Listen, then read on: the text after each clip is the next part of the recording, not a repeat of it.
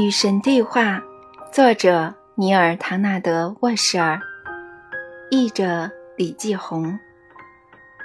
第一章。一九九二年春天，我记得是在复活节前后，我的生活中出现了超凡现象，神开始与你对话，通过我。容我解释，那段日子我非常难过。生活、工作和感情均不如意，我觉得我的人生真是彻头彻尾的失败。当时我有个养成多年的习惯，就是把我的想法写到通常不会寄出去的信里，所以我拿起我信赖的黄色便签本，开始倾吐我的感受。这次我想。与其再次把信写给又一个我认为令我受苦的人，倒不如找到根源，直截了当地把信写给最应该为我的悲惨负责的那位。我决定写给神。那是一封怨毒、激愤的信，写满了困惑、痛苦和咒骂，以及许多愤怒的问题。我的人生为什么如此失败呢？要怎样才能获得成功呢？为什么我在与他人的交往中找不到快乐呢？难道我将要永远穷下去吗？最后，也是我最想问的：我究竟做错了什么呢？活该过着这样潦倒凄凉的人生呢？让我吃惊的是，就在我草草写下最后几个怨恨的、没有答案的问题。准备把钢笔扔开的时候，我的手依然摆在纸上，仿佛受到某种无形力量的控制。突然之间，钢笔开始自行移动起来。我并不知道我将要写些什么，但似乎有个念头渐渐浮现，所以我决定顺着它写出来的是。你真的想知道所有这些问题的答案吗？或者只是在发泄而已呢？我眨了眨眼，然后我想到了怎么回答。我把答案也写下来。都是我是在发泄，但如果这些问题有答案，我当然愿意知道，就算他妈的下地狱也愿意。看来。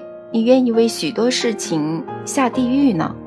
可是，难道上天堂不更好吗？我写道：“这句话是什么意思呢？”尚未明白怎么回事的我，便开始了对话。我并非在创作，而是做笔录。笔录持续了三年，那时我还不清楚结局会怎样。我写在纸上那些问题的答案，是我未曾想过的。直到我把问题完整的写出来，并且清空了自己的头脑，那些答案来得很迅捷，比我正常写字的速度要快，所以我只好龙飞凤舞的匆匆赶上。每当我感到疑惑，或者不再有那些话语来自别处的感觉，我便会搁笔走开，中断对话。直到再次感受到神的启发，请原谅我这么说，唯有这么说才是贴切恰当的，我才会回到黄色便签本之前，重新开始抄写。就在我写下这些文字的时候，对话仍在继续，对话的大部分内容都被记录进本书的册页，这些册页记载着一次令人吃惊的对话。起初，我不敢相信这次对话是真的，后来又认为它对我个人而言很有价值。但现在我明白了，它的内容不只是给我看的，也是给你和其他遇到这本书的人看的。原因在于，我的问题就是你的问题。我希望你能够尽早进入这次对话，因为在这里。真正重要的不是我的故事，而是你的故事。将你带到这里的，正是你的人生故事。与这本书有关的，正是你的人生经历。否则，你便不会在这里捧着它，就在此刻。所以，让我们进入对话吧。先来提一个我早就想知道的问题：神以什么样的方式和什么人交谈呢？当我提出这个疑惑，我得到的答案是这样的：我跟所有人交谈，无时无刻。问题不在于我和谁交谈，而在于谁愿意听呢？我百思不得其解，所以请求神解释清楚。神说了如下的话：首先，我们别用“交谈”这个词，用“交谈”来取用“交流”来取代它。这个词更好。它的含义更丰富，也更准确。如果我们试图彼此交谈，我对你说，你对我说，我们便会受到话语的束缚。这种束缚之大，是令人难以相信的。基于这样的缘故，我并不单独用话语来交流。实际上，我很少这么做。我最常见的交流方式是通过感受。感受是灵魂的语言。如果你想知道你对某些事物的真实看法，那么你应该看看你对它有什么样的感受。人有时候很难发现自己的各种感受，而且经常出现的情况是，要承认这些感受的难度更大。然而，隐藏在你最深的感受中的，却是你最高的真相。关键在于体会到这些感受。我可以告诉你方法，当然了，这也得你愿意才行。我告诉神，我当然愿意，但此刻我更愿意神完整的、详细的回答我第一个问题。于是神说：“我也用思维来交流，思维和感受并不相同。”虽然它们能够同时出现，在用思维进行交流的过程中，我通常使用形象和图像。由于这个原因，思维是远比单纯的话语更有效的交流工具。除了感受和思维，我还把经验这种载体当成重要的交流仪。最后，如果感受、思维和经验通通无效，那我就会用话语。话语真的是效率最低的交流仪，它们最容易招来错误的解释，最容易令人误会。原因在哪里呢？这跟话语的本质有关。话语仅是声浪而已，它们是表达感受、思维和经验的噪音，它们是符号、标记、标示，它们不是真相。它们不是真正的东西。话语也许能帮助你理解某些事物，经验允许你去认识。然而，有些事情是你经验不到的，所以我赐予你其他的认识工具。这些工具叫做感受，也有些叫做思维。喏，最讽刺的事情出现了。那就是你太过重视神的话语，而毫不重视经验。实际上，你十分蔑视经验，乃至当你经验到的神不同于你听到的神时，你自然而然地抛弃经验，拥抱话语。可原本应该是反过来才对。你对某样事物的经验和感受，代表着你对该事物的实际和本能认识。话语只能寻求表现出你的认识，而且经常混淆你的认识。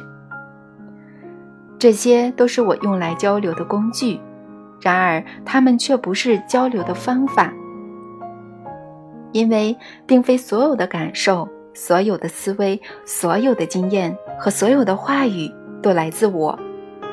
许多话语是别人借着我的名义说出来的。许多思维和感受被引发的原因，并非是我直接创造出来的。许多经验来自这些话语、思维和感受。难题在于如何辨别、区别来自神的信息和其他来源的消息，并非易事。不过，只要应用一个基本原则，这样的区分就可以很简单。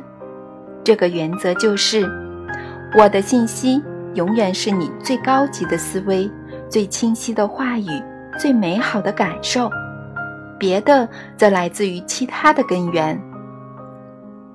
现在，辨别这个任务就变得很简单了，因为就算是对于刚入学的学生而言，辨认最高级的、最清晰的、最美好的，也应该不难。然而，我将会给你这些指示：最高级的思维永远是包含了欢乐的思维；最清晰的话语永远是包含了真相的话语。最美好的感受是你称之为爱的感受，欢乐、真相、爱，这三者是可以相互替换的，它们之间永远是互通的，无论它们的秩序如何。拥有这些指示，确定了哪些信息来自我，哪些来自其他根源之后，唯一剩下的问题。就是我的信息是否会引起注意？我的绝大多数信息并没有引起注意，有些是因为好的不像是真的，也有些是因为似乎难以遵从，更多的仅仅是因为遭到误解，大多数是因为没有被领受到。我最得力的信使是经验。然而你连他也置之不理，你居然对他置之不理。假如你曾经聆听的你的经验，你的世界肯定不是现在这副模样。不倾听经验造成的后果是，你不断的重复体验到它一次又一次。因为我决心要做的事不可以受到阻挠，我的旨意不可以被忽略，你将会领受我的信息。迟早的问题。然而，我不会逼你，我不会胁迫你，因为我赐予你自由的意志，选择你想做的事情的力量。我永远不会将它从你身上夺走，永远不会。所以，我将会不停的、反复的将相同的信息发送给你，历经千秋万载。让这些信息充斥于你所在宇宙的每个角落。我无休无止地将我的信息发送给你，直到你领受了它们，紧紧地拥抱它们，称它们为你自己的信息。我的信息将会以百种形式，在千般时刻贯穿亿万年而来。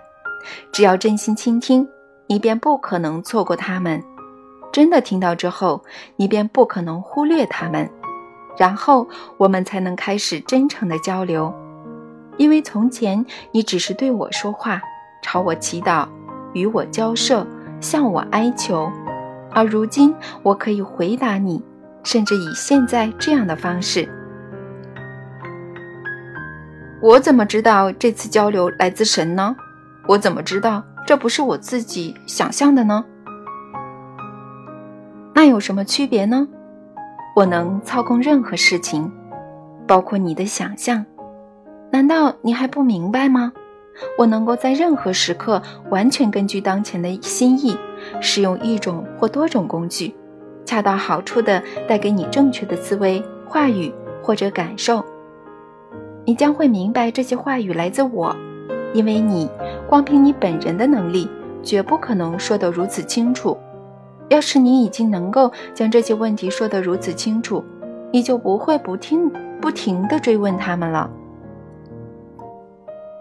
神与谁交流呢？会与什么特别的人吗？会在什么特别的时刻吗？所有人都是特别的，所有时刻都是金色的，没有人，也没有时刻比别的人或者时刻更加特别。许多人选择了相信神，只是与特别的人以特别的方式交流，大多数人因此而认为他们没有责任去聆听我的信息，更没有责任去领受它，这是另外一回事，并且将完全信任别人所说的话。你确实没有必要倾听我，因为你已经确凿地相信其他人听我谈过所有的话题，所以你只要去聆听他们就可以了。聆听别人说出他们以为从我这里听到的话，你确实完全可以不用动脑筋。这就是大多数人在私下忽略我的信息的最大原因。如果你承认你正在直接领受我的信息，那么你就有责任去解释他们。可是接纳别人的解释，哪怕这些人生活在两千年前，与亲自去解释此刻你可能正在领受的信息相比，要安全得多，容易得多。不过现在我邀请你新的方式与神进行交流，这是一种双向的交流。其实应该说是你邀请了我，因为我已经来到你面前，以此形式，在此时此刻回应你的呼告。为什么有些人，比如说基督，能够比别人更多的聆听到你的交流呢？因为有些人愿意真的去倾听，他们愿意听取，他们愿意接纳这种交流。哪怕它似乎是可怕的、疯狂的，或者完全错误的，哪怕神所说的显得有错，我们也应该聆听吗？如果是这样，那你就更应该听了。如果你认为你对所有事物的看法都是对的，你那里还需要与神对话呢？你尽可以置之不理。依照你所知道的形式，但别忘了，自有时间以来，你们人类便一直这么做。看看如今的世界是什么样子吧。你们显然错过了某些事物，有些事物分明是你们无法理解的，而你们所理解的，在你们看来必定是对的，因为“对”是一个你们用来形容某些你们同意事物的字眼，因此。你们所错过的，首先必定显得有错。摆脱这种思维定式的唯一方法是扪心自问：假如所有我认为错的事情其实是对的，那么会出现什么样的情况呢？每个伟大的科学家都懂得这么自问。当所做的并没有取得成功时，科学家。便抛开全部假设，从头再来。一切伟大的发现都是由不自认为对的意志和能力创造出来的。那样的意志和能力正是我们这里所需要的。你无法认识神，除非你不再告诉自己你已经认识了神；你无法听见神，除非你不再认为你已经听到神。我无法把我的真相告诉你，除非你不再把你的真相告诉我。但我关于神的真相来自你。这是谁说的？嗯，别人。哪些人？嗯，那些国家元首、内阁大臣、经学大师、神职人员、各种书籍，当然还有圣经。这些并非权威的来源，连这些都不算权威啊，不算。那什么才算呢？聆听你的感受，聆听你最高的、最高级的思维，聆听你的经验。假如他们都有别于你老师教给你的，或者你从书上看到的，就忘掉那些话语吧。话语是最不可靠的真理供给源。我有很多话想对你说，有很多问题想问你，我不知道该从何开始。比如说吧，你为什么不现身呢？假如神真的存在，而你就是神，你为什么不以一种我们大家都能理解的方式现身呢？我早就这么做过啦，反复的这么做过，而且此刻我也正在这么做呀。不，我说的是一种不容置疑的现身方法，不可否定的那一种。举个例子，嗯，比如说，马上出现在我的眼前。我已经出现在你眼前了，在哪里呢？在你目光所及的每个地方。不，我说的是一种不容置疑的方式，用一种没有人能够否定的方式。那是什么方式呢？你希望我以什么样的模样或形状出现呢？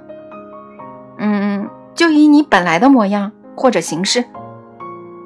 那是不可能的，因为我没有你们能理解的模样或者形状。我可以采用一种你们能够理解的模样或者形状，但如果那样的话，每个人都会认为他们看到的是神唯一的模样和形状，而非认为那是神的许多模样和形状中的一个。人们认为我就是他们所看到的我。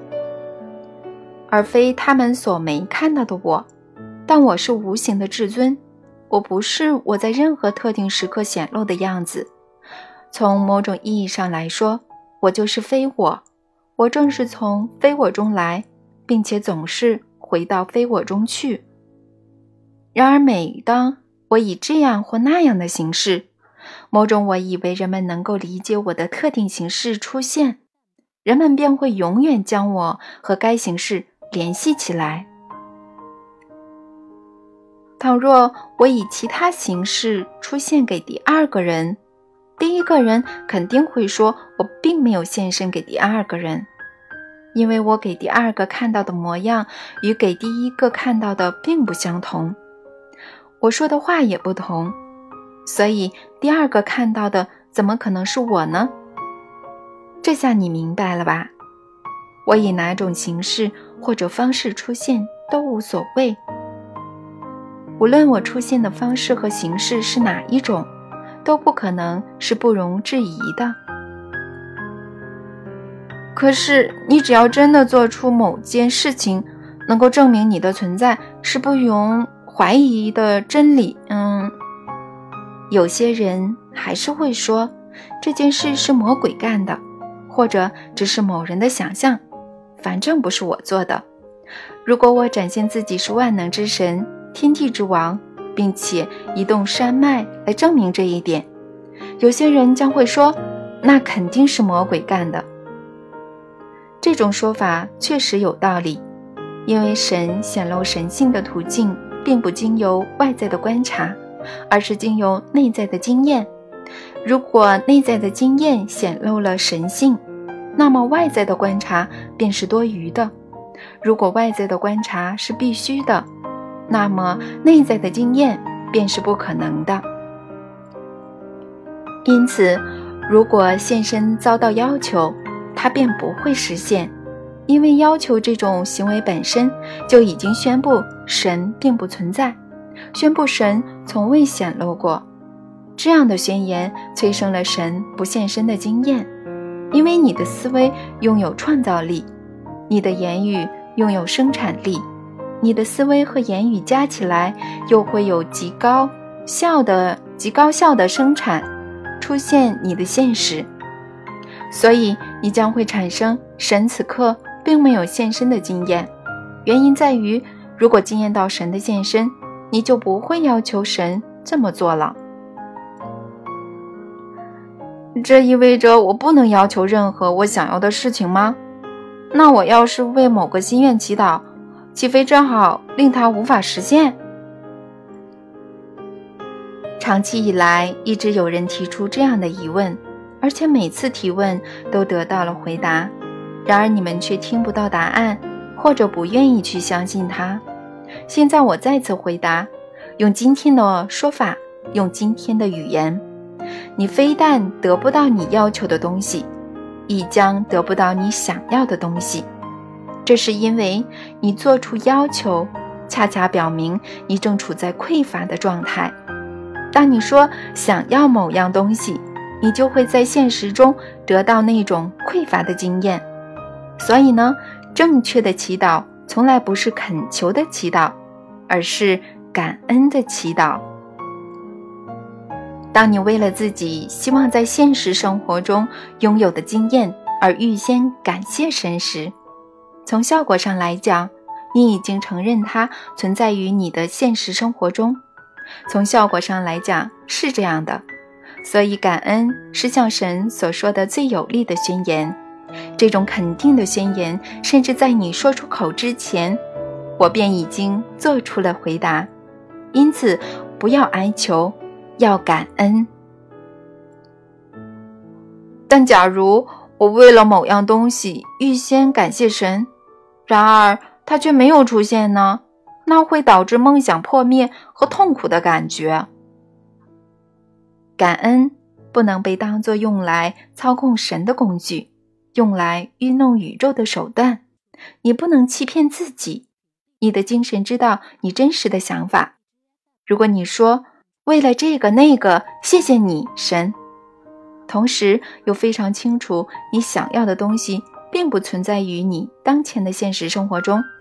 你怎能期盼神比你还糊涂，竟然会因此而将其制造出来送给你呢？神知道你所知道的，而你所知道的则表现为你的现实。但假设明明知道某样东西并不存在。我如何还能真正的为了它而感谢神呢？那你得有信仰。只要你拥有信仰，哪怕只有芥子那么大的信仰，你便能够移动山脉。你将会知道它是存在的，因为我说过它存在，因为我说过那样的话，甚至在你要求之前，我便已经回答，因为我曾以所有想象所及的办法。借由所有你能叫出名字的老师之口说过，无论你选择的是什么，只要以我的名义去选择它，它便会出现。可是许多人说他们的祈祷从来没有得到回应。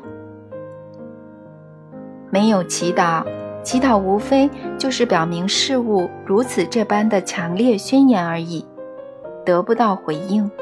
所有的祈祷，所有的想法。所有的宣言，所有的感受，都是创造性的。你在多大程度上认为它是真实的，它就会在多大程度上出现于你的经验。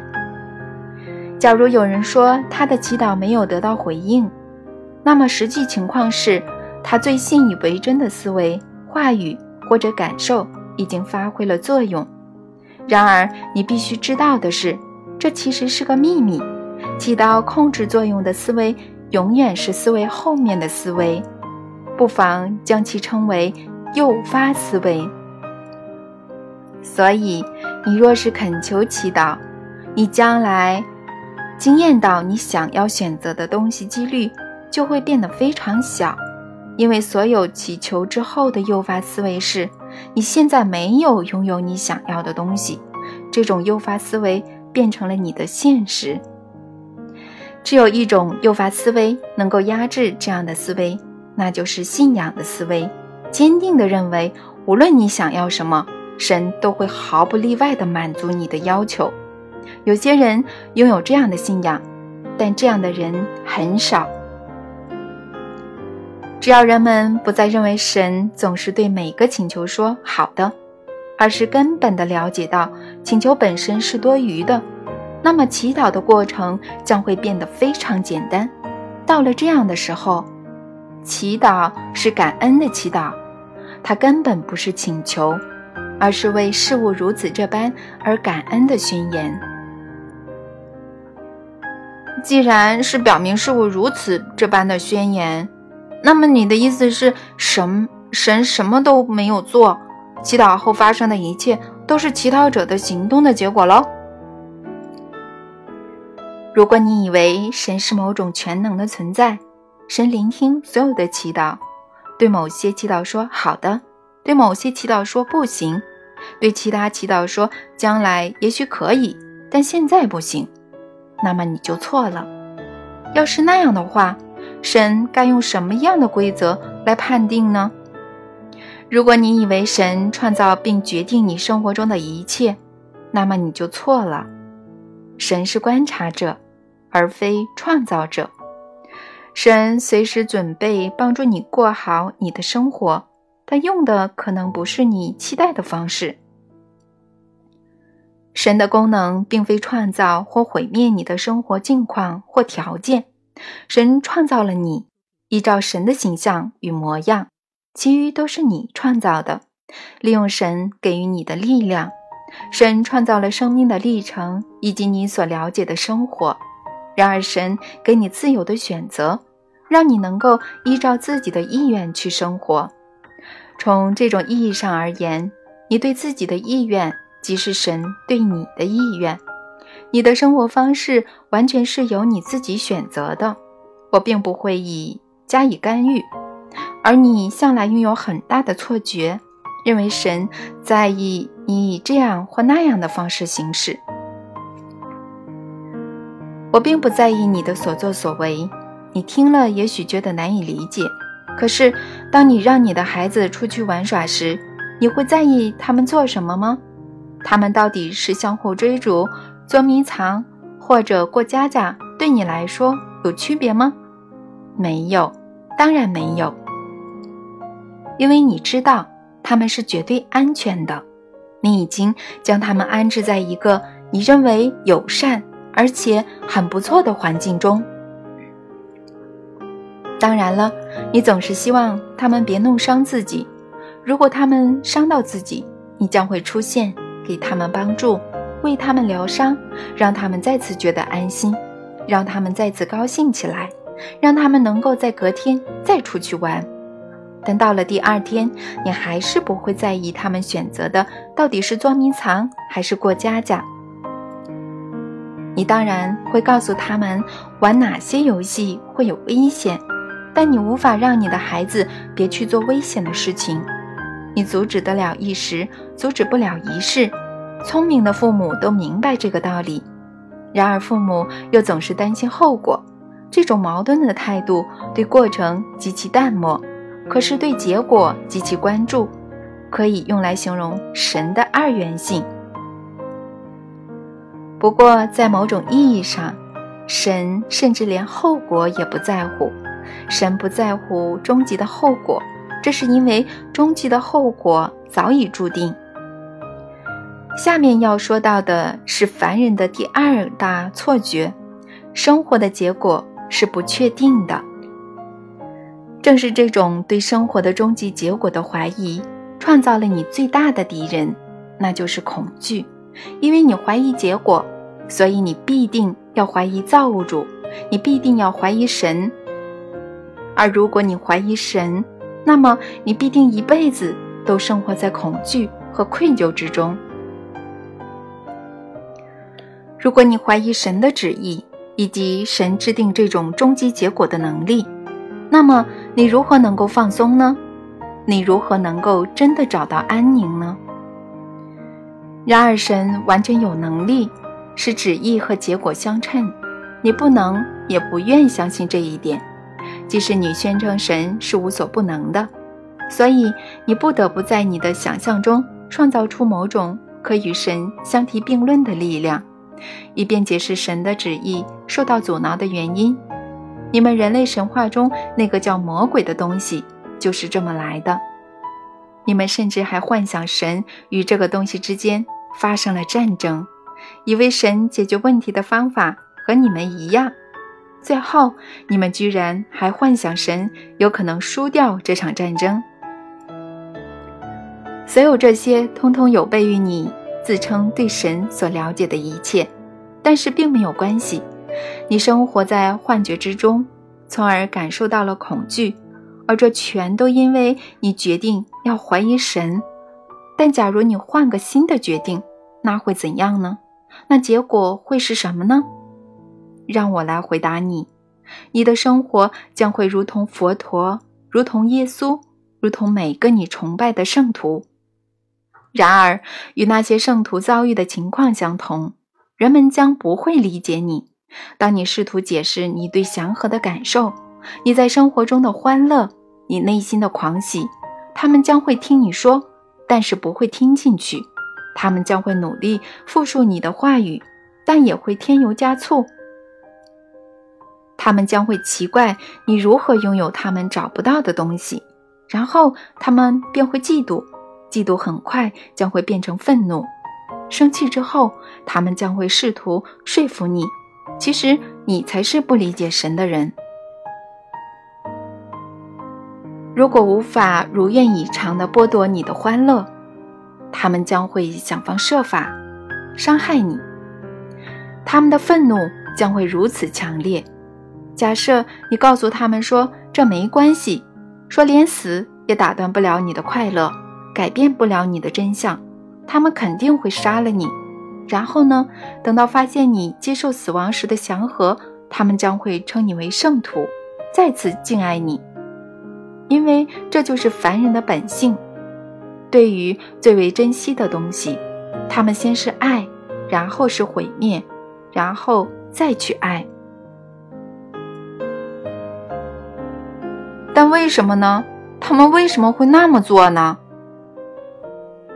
人类行为在最深层次，无不受到两种情感——怕或爱之一的驱使。情感实际上只有两种。灵魂的语言仅有两个词汇。我在创造宇宙和今天所认识的世界时，也为其创造了两极，而它们分别是这两极的末端。它们是起点和终点。有了它们，被人类称为相对性的那个系统才能存在。倘若缺乏这两个点，缺乏这两种关于事物的观念，别的观念便都不能存在。人类所有的想法和人类所有的行为，不是出于爱，便是出于怕。人类的动机只有这两种，一切其他观念无非是这两者的派生物，只是形式有所区别而已。它们是对同一个主题的不同反应。请你深思，你将会明白，确实如此。这就是我所说的诱发思维。它要么是爱的思维。要么是怕的思维，它是思维之后的思维，它是最初的思维，它是主导的力量，它是原始的能量，驱使人类经验的发动机。人类行为总是反复的产生相同的经验，人们总是会先爱，然后毁灭，然后再去爱。这是因为情感总是在爱与怕之间来回摆动，爱诱发怕，诱发爱。又发怕，为什么会这样呢？原因在于你说过的最大的谎言里，你认为神是靠不住的，神的爱是不可倚仗的，神对你的接纳是讲条件的，终极的结果因而是不确定的，而且你还把这个谎言当作是关于神的真相。既然你无法相信神的爱永远都在。那么你还能相信谁的爱呢？假使在你表现不妥的时候，神会离你而去，难道那些凡人就不会吗？因此，在你宣布最高的爱时，你也迎来了最大的怕。因为当说出“我爱你”之后，你最先担心的是你是否也能听到这句话，而一旦你听到这句话，你立刻就会担心自己是否会失去刚刚发现的爱，这样一来，所有的行动都变成了重复的行动，不停地保卫已有的东西，甚至当你想办法保卫自己，以免失去神时，情况亦是如此。然而，假如你知道你是谁，知道你是神创造的生灵中最美好、最非凡、最优秀的。那么你将不会怕，因为有谁能够拒绝如此美妙的人生呢？甚至连神也无法在这样的生灵中找出缺点。可是你不知道你的真实身份，你以为你非常卑微，美好如你。这种认为自己微不足道的观念是从哪里来的呢？它来自那那些你最为重视的人，也就是。你的父亲和母亲，他们是最爱你的人，他们怎么会对你说谎呢？可是，难道他们不曾对你横挑鼻子竖挑眼吗？难道他们不曾让你乖乖待着，别多嘴吗？难道他们不曾在你最兴高采烈的时候泼你冷水吗？难道他们不曾怂恿你放弃某些你最大胆的想象吗？这些都是你接收到的信息，虽然他们并不符合标准，因而不算是神的信息，可是对你来说，他们便是神的信息。因为说出这些话的人，在你的宇宙里，无疑便是神。正是你的父母让你认识到爱是有条件的，你曾许多次领教到他们的条件，而且你将这种经验带入到你自己的爱的关系，你也将这种经验带给我。根据这种经验，你得出了关于我的结论，在这个框架之内。你说出了你的真相，神是慈爱的神。你说，但假如你违背了他的戒律，他将会用永恒的冷落和无尽的责怪来惩罚你。因为难道你不曾受到亲生父母的冷落吗？难道你没尝到他们的责怪带来的痛苦吗？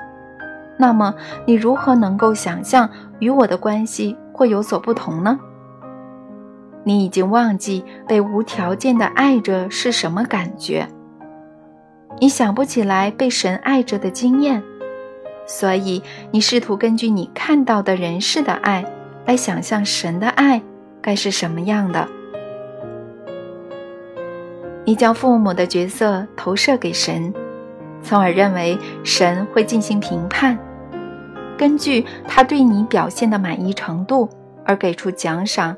或惩罚，但这种关于神的看法太简单了，它来自你们人类的神话，它和真正的我毫无关系。这样用人类的经验而非灵性的真相创造出整个关于神的思维系统之后，你们接着又创建了整个围绕爱的现实，它是一种基于怕的现实，扎根于那种认为神非常可怕、非常记仇的观念。他的诱发思维是错误的，但否定那个思维等于彻底摧毁你们的神学。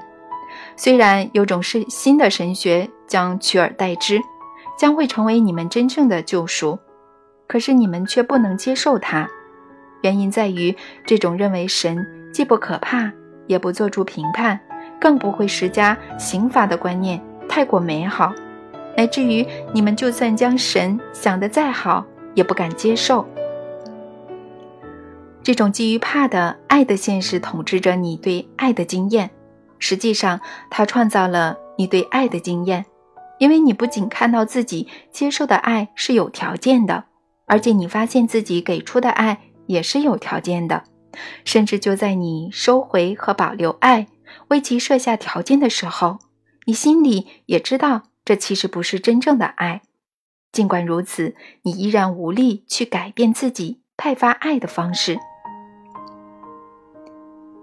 你有过惨痛的经验教训，你告诉自己，要是再次敞开心怀，无条件的去爱，那就糟糕了。然而真相是，你要不那样才糟糕呢。你本人关于爱的思维是错误的，却怪自己从不曾纯粹的经验到它。同样的，你本人关于神的思维是错误的。就怪自己从不曾认识到真正的我，但你将会认识到真正的我，因为你不可能永远的否定我。到那时，我们的和解将会到来。人类采取的每一项行动都基于爱或怕，而且不仅仅是那些和人际关系有关的行动，所有影响商业、工业、政治、宗教、教育。社会事务、经济目标的决议，所有涉及战争、和平、攻击、防守、侵略、投降的选择，所有截取或施舍、独吞或分享、统一或分裂的主张，所有人类曾经做出的自由选择，都必定出自于这两种思维中一种，要么是爱的思维，要么是怕的思维。怕是收缩、封闭、截取、跑开、隐藏、独吞、伤害的能量；爱是扩张、开放、赠送、停留、敞开、分享、治疗的能量。怕用服饰裹起我们的身体，爱让我们赤裸地站出来；怕黏住和抓紧我们拥有的一切，爱送走我们拥有的一切。怕纠缠，爱松手；怕激怒，爱抚慰；怕攻击，爱改变。所有人类的思维、话语或举动，要么基于怕，要么基于爱。这一点你们别无选择，因为除此以外没有什么好选的了。但至于选怕还是爱，你们可以自由决定。